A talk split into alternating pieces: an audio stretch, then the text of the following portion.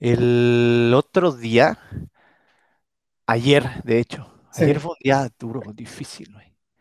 Pero ayer en la, a las 10 de la mañana fui a que me retocaran el tatú, el que tengo en Ah, el brazo izquierdo. claro, claro. ¿Quién diría que ese pinche tatú me dolería tanto? Se ve tan sencillo. Ese es un cuadro azul y me lo he tenido que retocar. Esta es la tercera vez que me lo he tenido que retocar. Ah, verga. ¿Puedes, un poco mencionar de dónde viene ese tatú? O sea, digo, no tienes que decir toda la historia en general, pero creo que para los que nos escuchan, Ajá. este, sería como muy, muy importante, porque sí está, cuando tú me lo contaste, sí me fui para atrás. O sea, ¿de dónde lo sacaste? Hay un, hay un libro de un filósofo existencialista de los años 20 y de ese libro eh, la- los autores de Dead Love and Robots hicieron un pequeño cortometraje. Ese cortometraje se llama Cima Blue. Cuando yo vi el cortometraje, me empecé a adentrar más como en el, como Alicia en el País de las Maravillas, the Follow the Rabbit, and Get into the Rabbit Hole.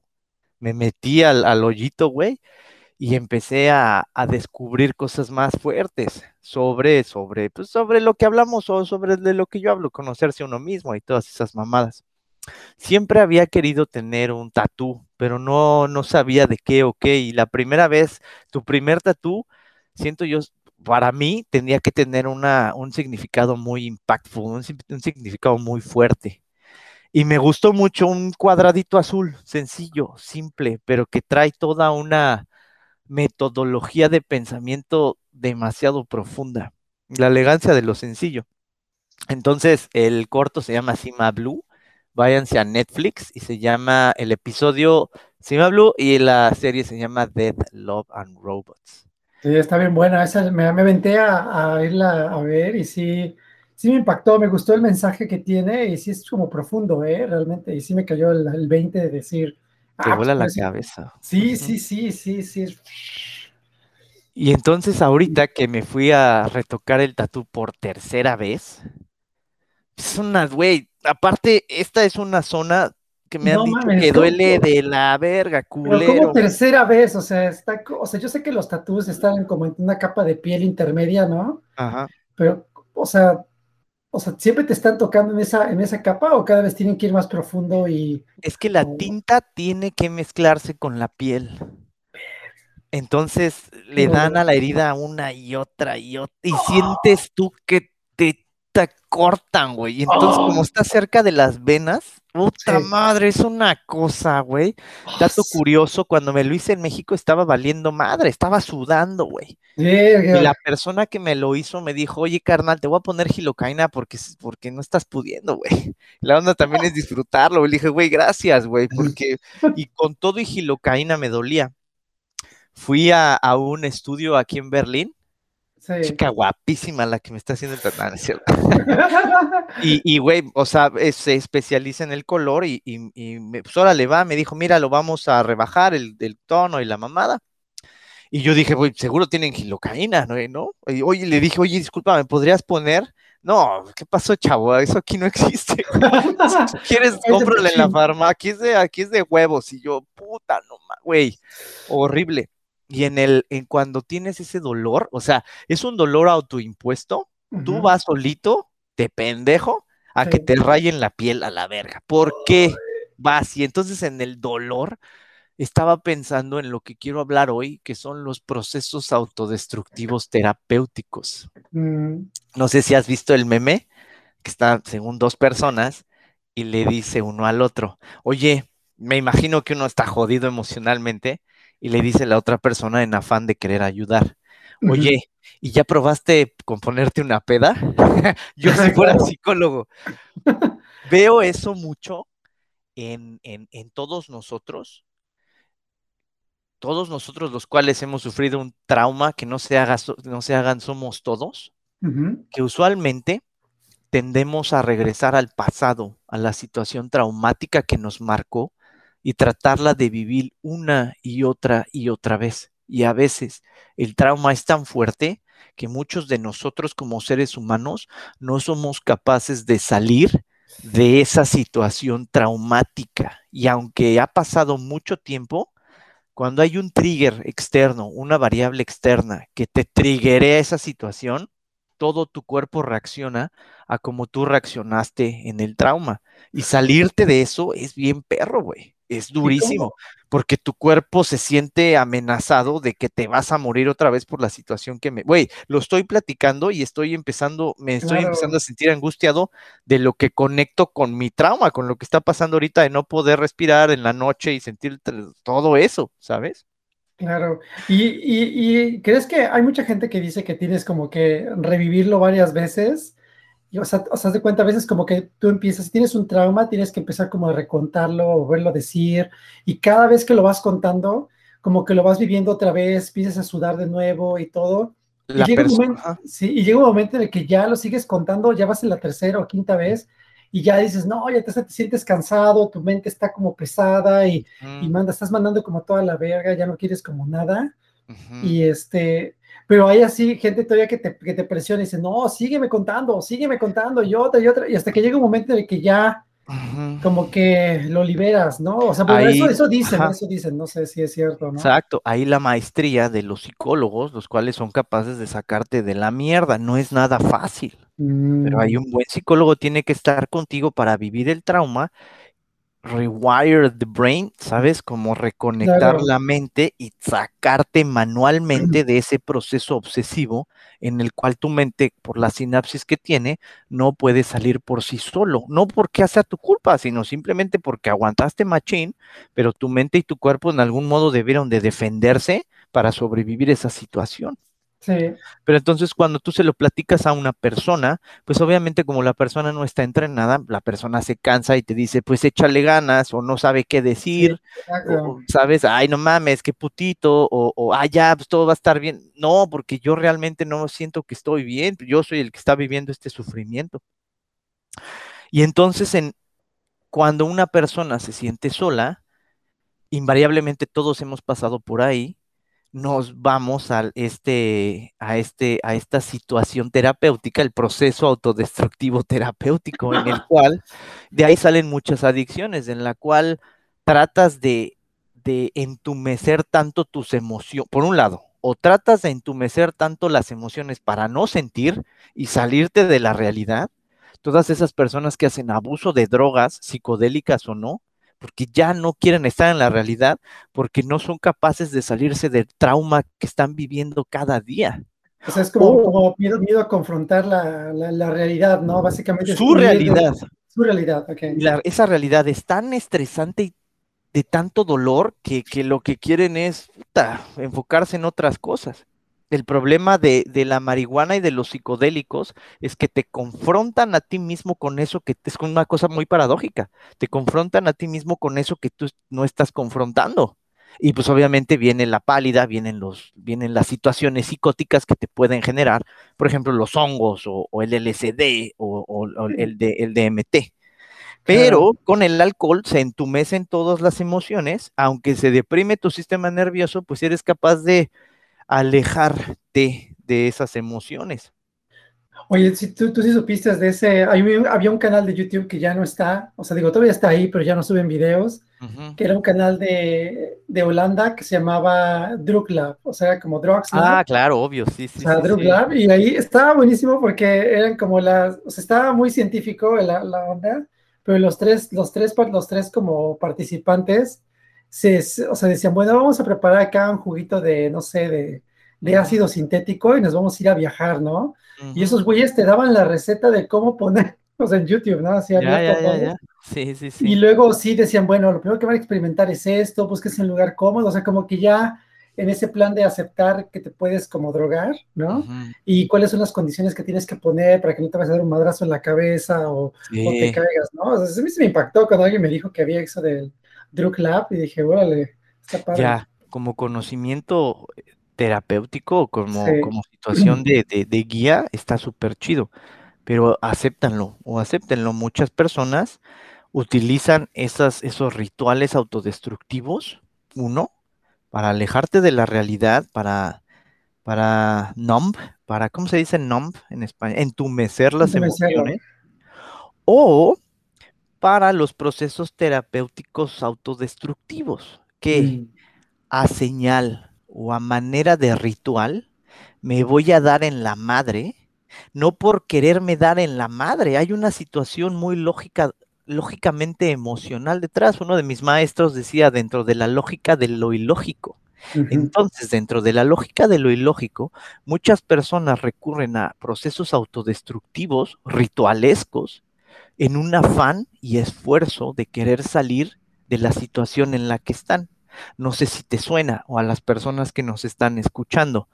Ya me voy a poner a dieta, pero es domingo, me voy a tragar todas las hamburguesas de mi puta vida y el lunes ya empiezo. Proceso autodestructivo terapéutico. No, no, no, ya voy a dejar de fumar, pero el día de hoy me voy a echar tres cajetillas de cigarro porque ya va a ser la última vez. Proceso autodestructivo terapéutico, en donde tu intención es buena, pero la reacción en cadena te lleva al mismo resultado.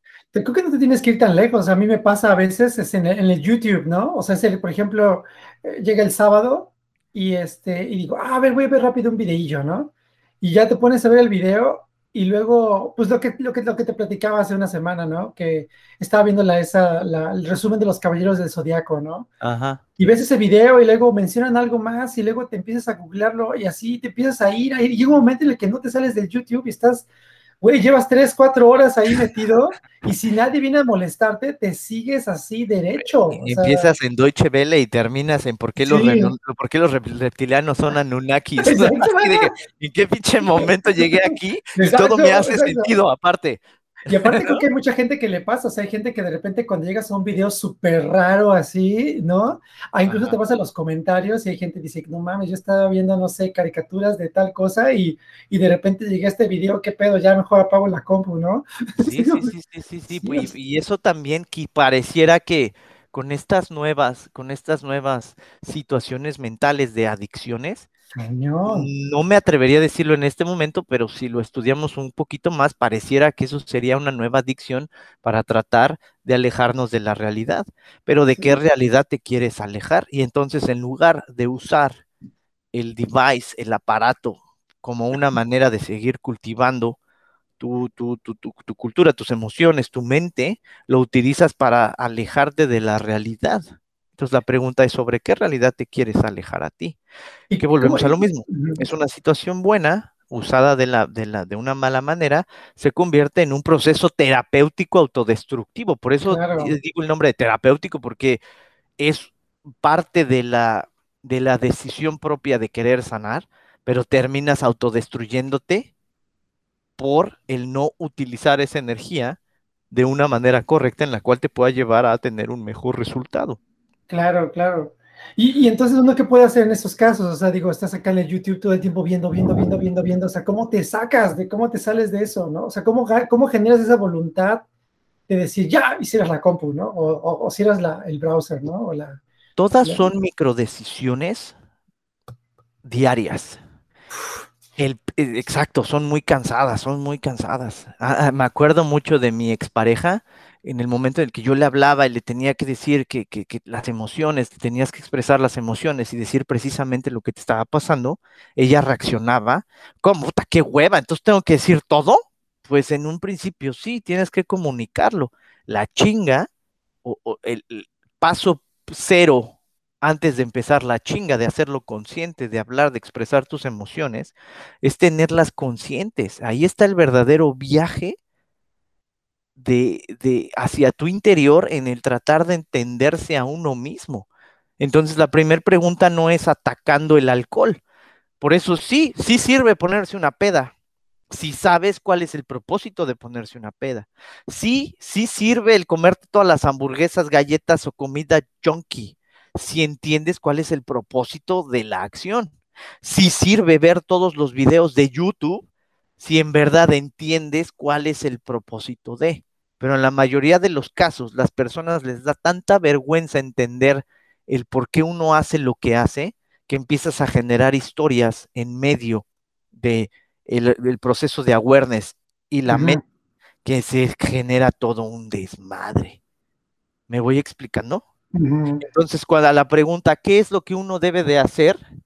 Pues entenderte por qué ves tantos videos de YouTube. ¿Qué está pasando en tu vida que te sientes ahogado Y en una manera tal, prefieres ocupar el, no mal ocupar el tiempo, ocupar el tiempo en sedar tu cerebro para desentenderte de lo que esté pasando en tu vida, en lugar de darle una solución a eso.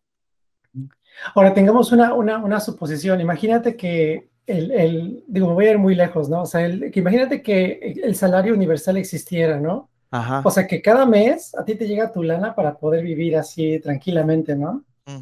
¿Es malo perder el tiempo en YouTube todo el tiempo? O sea, quedar, quedarse ahí así horas, o por el TikTok, ¿no? Así quedarte horas que hasta te duele el cuello de estarle, o el, o el dedo de estarle ahí, pero estás, te, te- te- estás metidísimo. Ajá. O sea, ¿lo consideras tú como una pérdida de tiempo o...? Pues no, porque un- bueno, volvemos a lo mismo. Si realmente te gusta estar ahí para pasar el tiempo, ¿por qué debería ser malo si de por sí la vida es de la verga? Entonces, si yo estoy ocupando el tiempo para, para invertirlo en, en una situación de estar videos que me provocan felicidad, vas. Pero por otro lado, demasiado de algo es demasiado. Mm, Dema- hasta demasiado balance es demasiado. ¿Neta? Ok. Dentro de la lógica de lo ilógico, tener demasiado balance es demasiado, porque como lo hablábamos con, con, con Juan Pablo, es la vida, y la vida es sufrir. ¿Cómo, cómo? Juan Pablo II. No, Juan Pablo, Juan Pablo III. Ajá. Sí. Es la vida, sale, le pusieron nombre de papa. Sí, sí, sí. Uy, cuando escuche esto, güey, sí, pero es la vida, ¿sabes? O sea, la vida también significa sufrir. Hasta me angustia, güey. Y la vida también es pinche. Entonces, ¿es malo? No, no es malo. Y depende de qué y en medida a qué. Porque en esa respuesta se pueden englobar muchísimas variables, ¿no? Te doy el ejemplo más malo. ¿Es malo? Sí, porque vas a estar ahí N cantidad de tiempo y no vas a producir dinero y entonces lo único que vas a hacer es ver video y va a llegar un momento en el que tu vida no va a ser funcional y se a la mierda. Es malo. Eh, sí. ¿Es bueno? Sí, porque te gustan los esports y de repente ya te diste cuenta que los esports tienen un, un- un- tienen un, un público meta que cada vez va creciendo más y entonces si empezamos a generar contenido sobre los esports, van a haber más gente que nos siga porque vamos a poder opinar sobre algo que en lo cual podamos monetizar. Y entonces vas a estar haciendo algo que a ti te gusta, que es hablar de algo en lo cual estás invirtiendo mucho tiempo, con lo cual puedes empezar a ganar dinero. ¿Es bueno o malo? Depende de hacia dónde quieres dirigir tu vida. Pero si en el, en el dado caso de que sea malo, la pregunta sería, ¿por qué estás abusando de eso que te gusta para darte en la madre? Y ahí entra la paradoja del proceso terapéutico autodestructivo. Porque lo estás ocupando como una situación para sanar. Pero entonces, ¿por qué tú no has podido, no querido, todos queremos, ¿por qué tú no has podido eliminar, dejar de linkear el trauma al evento presente para que tú entonces tú puedas sanar? En esa situación, yo no me quiero poner una meta de 20 videos al día, porque si lo hago me va a empezar a generar frustración y ansiedad de la sí. situación propia de vida que estoy viviendo. Y por eso me voy al video 21, 22 y 23 y espero que pase la vida en lugar de confrontar lo doloroso que tenga que ser. Porque en el Mm, momento en el que confronte ese dolor, en ese momento ya no voy a tener hipotéticamente la necesidad de estar recurriendo a observar tantos videos de la plataforma. Cierto, cierto. Pero ese paso requiere de mucha fuerza, porque cuesta muchísimo miedo. Porque al final el dolor genera placer y estamos enamorados de nuestro dolor. ¿Qué pasa si dejamos de sufrir? Eso de deje de sufrir me recordó ese pare de sufrir, ese comercial en México, ¿no? Que era de los testigos de Jehová, o bueno, no, de una religión, ¿no? Pare de sufrir, ¿no? Unos brasileños que se empezaban ahí a, sí, pare de sufrir, ¿no? Pero parar de sufrir es imposible. Y esa es otra verdad de vida que de, la cual nadie quiere hablar. Nos vamos a morir, sí o sí. A mí me impresiona mucho también cómo, por ejemplo, por ejemplo, cómo, cómo hay gente que puede mantener también este, resentimientos por muchos años, ¿no? Como una vez se enojaron y ya no se hablan así como por años, ¿no? Solamente por una discusión donde realmente pues es confrontar la situación y, y pues así de decir las cosas, por qué te enojó y todo, ¿no? Yo no conozco a nadie al día de hoy, en mis 38 o 39 años, ya ni me acuerdo, Ujú. Que haya en verdad podido perdonar. El, el hecho de decir perdonar y para marketing se escucha bien bonito y, y muchos de los coaches de coaching de vida y así, o, o te, lo- te lo ponen y te lo, te lo inducen, es que tienes que perdonar, porque pues, sí, eso se escucha muy bien en un workshop, pero cuando le das seguimiento a la persona, pues sigue el rencor y siempre va a estar el rencor. Entonces de ahí viene la- el miedo de es que si no perdonas te vas a enfermar y no, güey, la neta nadie perdona. O sea, cuando te hacen algo, te hacen algo, se siente culero. Entonces, por un lado, no te dejan aceptar, porque aquí va el otro tabú de ser víctima, no te dejan aceptar que fuiste víctima. Y en el no aceptar que fuiste víctima, vas a ser más víctima. Y por el otro lado te están forzando a perdonar, a perdonar a alguien que te hizo daño, ah, chinga, pues ni que fuera qué, cabrón, pues me hizo daño. Es que pon la siguiente mejilla, de pendejo voy a poner la siguiente mejilla que vaya y que chingue a su madre. ¿Por qué me, por qué me hizo esa persona eso en un primer lugar? Y, y eso es interesante, ¿no? Porque, porque yo creo, yo tengo la teoría de que hay gente mala. Que realmente hasta llega hasta, hasta el punto de su muerte y, y nunca la pagan. O sea, o sea, digámoslo así que vivieron toda una vida haciéndole la, la, la vida, la vida como, la, ¿cómo se dice? La, la vida inter, poniéndole problemas a la vida de las otras personas, pero esas personas al final, algunos de ellos se van hacia la tumba sin que nadie les haya, digámoslo así, le- le- les haya aplicado una, re- una, una venganza o algo así. Sí, y cuando les aplican una venganza, ah, ya entendí, discúlpame. Ay, sí, güey, todos los pinches 30 años que me provocaste esto, ¿a dónde, Sí, a dónde sí, se van? ¿Qué hago? Ah, ya te perdoné ya. Qué fácil, ¿no? O sea, tú sí te diviertes, tú sí pisas a la gente, tú sí estás chingón, y lo único que necesitas es un perdón para ganarte el reino de Dios. Ah, no, pues qué conveniente, güey, pues a toda madre, güey. No, pues así hasta yo también, güey. ¿Sabes? Sí, sí, sí. Por eso van y chinguen a su madre todos los que me hicieron culeros a la vez, saben las personas, ¿no? Váyanse a la a ver qué vergas, que los perdone el universo, güey. Yo no, yo no me siento tan magnánimo, aunque sea el magnífico, para se, van a la verga, putos. Pero, pero, pero no el, perdo- el no perdonar no, no genera como un veneno interno. A mucha gente dice, "Ah, Volvemos al mismo, al perdónalo". budismo. ¿Dónde está el pinche veneno? No, porque consume tu energía, ¿no? Te mantiene como... Depende, si te, fo- si te focalizas todos los que sí llega un momento en el que pasa, pero yo lo que he descubierto, ahí les va un hack terapéutico, es que mientras menos eh, e- exposiciones tengas a la variable que te, que te hizo daño. Más tu mente se deja de focalizar en esa persona o en ese evento y se puede focalizar en otra cosa, la elegancia de lo sencillo. Si hay una vieja o un güey que te hizo daño y lo tienes en Facebook y en Instagram y lo tienes en notificaciones, no mames, güey, jamás lo vas a perdonar, siempre va a estar ahí. Pero, güey, si lo borras de tu vida, en algún momento vas a empezar a sanar. A veces la plantita, si no crece, no es culpa de la plantita, sino del lugar en donde fue plantada. Y si Cierto, plantas la wow. plantita en otro lado, va a florecer.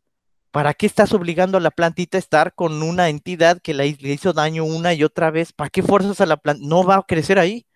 Y no funciona también como, digo, es una pregunta, ¿no? No, no funcionaría como perdonas a esa persona tú mismo internamente, pero nunca le dices, o sea, parece, güey, tú. ¿Quién ha perdonado? Me gustaría entender, alguien que me esté escuchando, ¿quién ha realmente perdonado a alguien? Yo, mira, las personas que vienen conmigo, mames, pasan 10 años, 15 años y en algún momento empiezan a hablar de esa persona que los afectó. Y entonces en mi mente digo, "Oh, pues no, que yo que ya lo perdonó, que fuiste al pinche workshop de Tony Robbins y entonces ya lo perdonaste. Entonces, ¿por qué lo sigues mencionando? O sea, si ya lo perdonaste, significa que ya lo perdiste de tu vida, ¿no? ¿Por qué te sigues quejando? Bueno, y ahora tengo una pregunta, o sea, si estamos... Eh, y entonces volvemos a lo mismo, tendríamos que ir con Tony Robbins a reclamarle, oye cabrón, ¿qué pedo con tus workshops? No están dando resultados, güey. Regrésame mi bar, Regrésame mis seis mil dólares, hijo de tu puta madre. Uy, no te vayas tan lejos, el, güey ese que, capturaron en Cancún, ¿no? El, había, había un, este, sí, un coach emocional en Cancún con sus retiros así súper lujosos y que al final terminaba abusando de las señoras. Güey, sí, güey. Sí, sí, durísimo. Pero bueno, deja, deja, deja, deja recapturar la idea. Oye, y digo, nosotros todavía estamos chavos. Digamos, estamos chavos en el sentido de que estamos jóvenes, ¿no? Yo sigo chavo, güey. Yo sigo chavo. Sí, sí, yo sigo chavo, ¿no? o sea, nos vemos chavos todavía, ¿no? Más o menos, ¿no? Pero imagínate, o sea, yo, yo no sé, todavía no llegamos a esa etapa en donde dicen que si tú ves a la, persona que te hizo daño morir, como que, como que dices, bueno, ya, ya valió verga, ya no existe en este, como que ya no existe en este planeta, ¿no? O sea, ya, ¿no, será que es un efecto psicológico también que dices, bueno, ya, ya ese güey ya se murió, ya, la verga, ¿no? Le tiras todo lo, negativo, pero ya lo dejas morir, así ya. Es una, es una excelente pregunta. O sea, ver a alguien morir realmente que tú odias, te hace como... Tiene, esta, esta pregunta tiene dos aristas. Ahí te va. Y esta respuesta se refleja en la obra de Frankenstein, no en la película, sino en el libro. Al final, spoiler alert, por favor lean el libro que es súper interesante, pero al final, Frankenstein, el, el, doctor, está persiguiendo al monstruo por el sur o polo norte, no me acuerdo bien en qué polo. Y al final están en una persecución y obviamente el doctor, por ser humano, pues le empieza a dar mucho frío, tiene muchas enfermedades, pero está tan aferrado en vengarse del monstruo, porque el monstruo le, mató a su, a su esposa, a su prometida, que de repente en la persecución por la venganza, él se muere. Mm. Frankenstein voltea a ver a la persona y de en esa escena se acaba el libro y de repente el monstruo ya no tiene propósito de vida. Porque cuando lean el libro van a entender, y es lo, la autora lo describe de una forma hermosa, güey, cómo el monstruo nace, y es un güey que, naif, güey, es un güey cute, es un güey que no sabe nada, güey, está vulnerable. Y la raza humana lo hace un monstruo, güey. De hecho, en el libro jamás describen cómo es él físicamente. Pero a través de los ojos de las otras personas, él es aterrador, aunque él es un güey, él es súper buena H, él es inocente, güey. Entonces aprende que el ser humano es culero y al que empieza a odiar más es a su creador. Entonces con esa venganza se va, le hace la vida imposible a su creador, le rompe la madre y el creador se enoja, lo, lo rechaza primero y como lo rechaza, este güey se encabrona más le hace la vida de cuadritos, le mata a todos, y el, el, su creador le dice, ah, pues ahora te voy a chingar a ti. Y entonces es una historia de venganza, güey, bien culera. Y a los dos, los dos tenían tanto coraje, uno por ser rechazado y el otro porque lo, le hizo daño, que al final cuando uno se muere, el otro se queda sin propósito, güey. Porque hizo el centro de vida la venganza, güey. Y lo tenía, se tenía tan focalizado que al final, en lugar de sanar, se, él mismo se quedó sin existencia, güey. Entonces digo, ¿por qué es una respuesta con dos aristas? Porque ese es el problema. Si enfocas toda tu vida hacia el coraje, hacia el enojo y hacia la venganza, cuando esta persona efectivamente se muera, te vas a quedar muy vacío, güey. Pero, pero, si entiendes esto como albur, en el momento en el que esa persona se muera, vas a sanar porque ya no existe a esa persona de la cual temías y ahora te da coraje.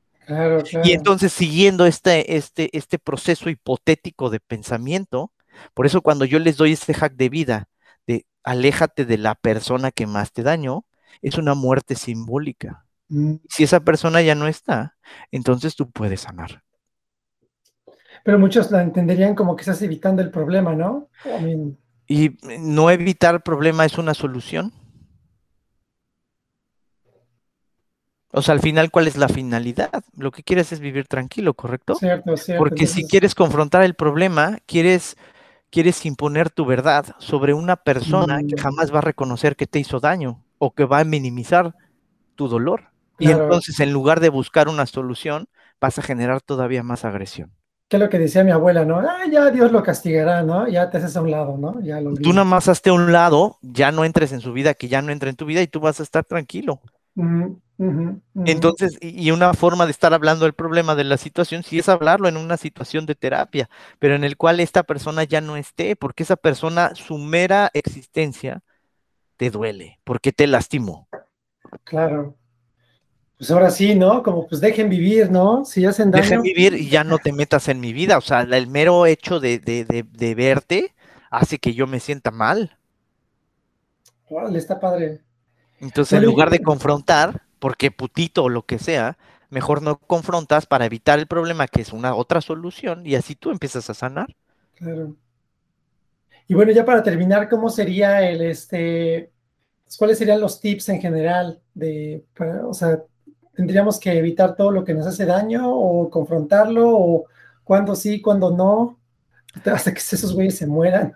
Todo, todo, todo varía de, de caso a caso, pero una de las formas más usuales de determinar qué tanto estás enganchado en una situación es por medio de los rituales autodestructivos que tengas a la hora de querer resolver un problema. No solamente tiene que ver con la comida, tiene que ver con las compras, tiene que ver, hay un, hay un dicho que dice, así como comes, coges, y así como coges, duermes. Es un, es un, es un dicho psicoterapéutico. Así como haces una cosa, haces todas las demás. Entonces, en el momento en el cual estás trenzado en una situación emocional, antes de, de, de querer, ti- querer tirarle venganza a la otra persona, vas a caer en un proceso autodestructivo que se va a seguir repitiendo una y otra vez para así tratar de entender que por qué, no tú, sino por qué la persona te lastimó. Y si no tienes cuidado con eso, vas a empezar a generar adicciones sobre sustancias con las cuales no tendrías que provocar esa sustancia, Claro. solamente por ese coraje muy interno. Y eso entonces se convierte en un proceso autodestructivo terapéutico. Y entonces, magnífico. ¿Y el tatú? El tatú es un proceso autodestructivo terapéutico para tratar de sanar un dolor, tran- transmutándolo en una situación con un significado muy profundo, como Órale. reminder de que yo ya llegué, ya fui feliz. Qué profundo, ¿eh? Qué profundo, fuerte, ¿no? Qué fuerte. Y bueno, aquí, aquí le vamos a hacer promoción para los tatús entonces. Ah, no mames, Golden Goose, Golden, Golden Goose Labs en Berlín, qué buenos tatús. ¿Y la, y la Y- chica que te lo hace, sí está, tiene novio o no sabes? No, no sé, se llama Sally a toda madre, a toda madre, y, y, y híjole, qué, qué bien te tratan ahí, caray, ¿sabes? Aparte Híjole. es super geek, entonces podemos hablar de Naruto, no sé, es como estar ¿De en una, en una buena comunidad de, geeks del anime, sí, todos, se la saben de todo. De hecho, me voy a hacer otro tatú. ¿Te gusta El- Naruto? El dragón de Shiru. No. Sí, Me voy a hacer a Saori, a Sasha, super chichona, aquí de los Canvas, como la Virgen de Guadalupe, pero en Sasha. ¿Te gusta Naruto?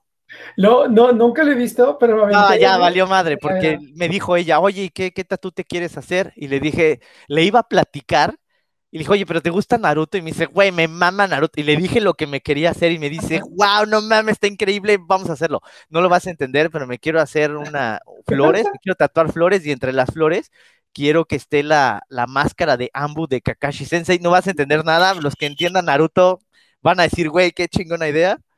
Y eso como proceso autodestructivo terapéutico, pero también como forma de, en la cual admiro el arte de cómo hacen los tatús. Procesos Órale. autodestructivos terapéuticos, chavos. ¿Han estado en uno? ¿Están pasando por uno?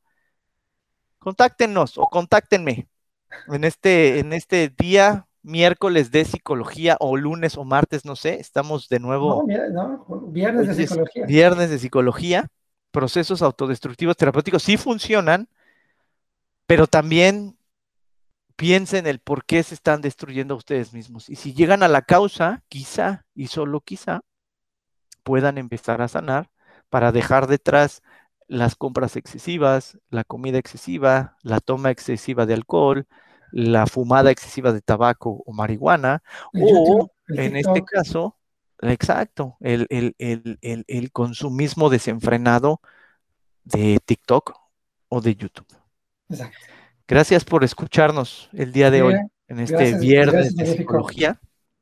Y, y si no pueden, pues contáctenme. Aquí estamos, aquí estamos siempre. Al tiro, ¿no? Al tiro, para, para, para brindar una, para brindar un, un, Un buen servicio, servicio a la comunidad. ¿no? Servicio a la comunidad, Canal 5. Programa de Chabelo, güey. Pero bueno, sale. Perfecto, gracias por escucharnos, Pepe. Gracias por, por, por, por ponerte ahí, ¿no? Y y para, para sacar esto. Así. Está muy bien. A veces Perfecto. hablar solo es un poquito aburrido. Sí, exacto. Es bueno siempre tener la, la, la combinación, ¿no? El, el feedback en vivo Exacto. también, ¿no? Ujú. Perfecto. Perfecto. Sale, Procesos pues. autodestructivos terapéuticos. Pónganse una peda hoy, pero platíquenme por qué. Y luego ya pónganse la peda. Venga, gracias por escucharnos y quiérense. Hasta la Abrácense próxima. mucho. Hasta Sí. la próxima.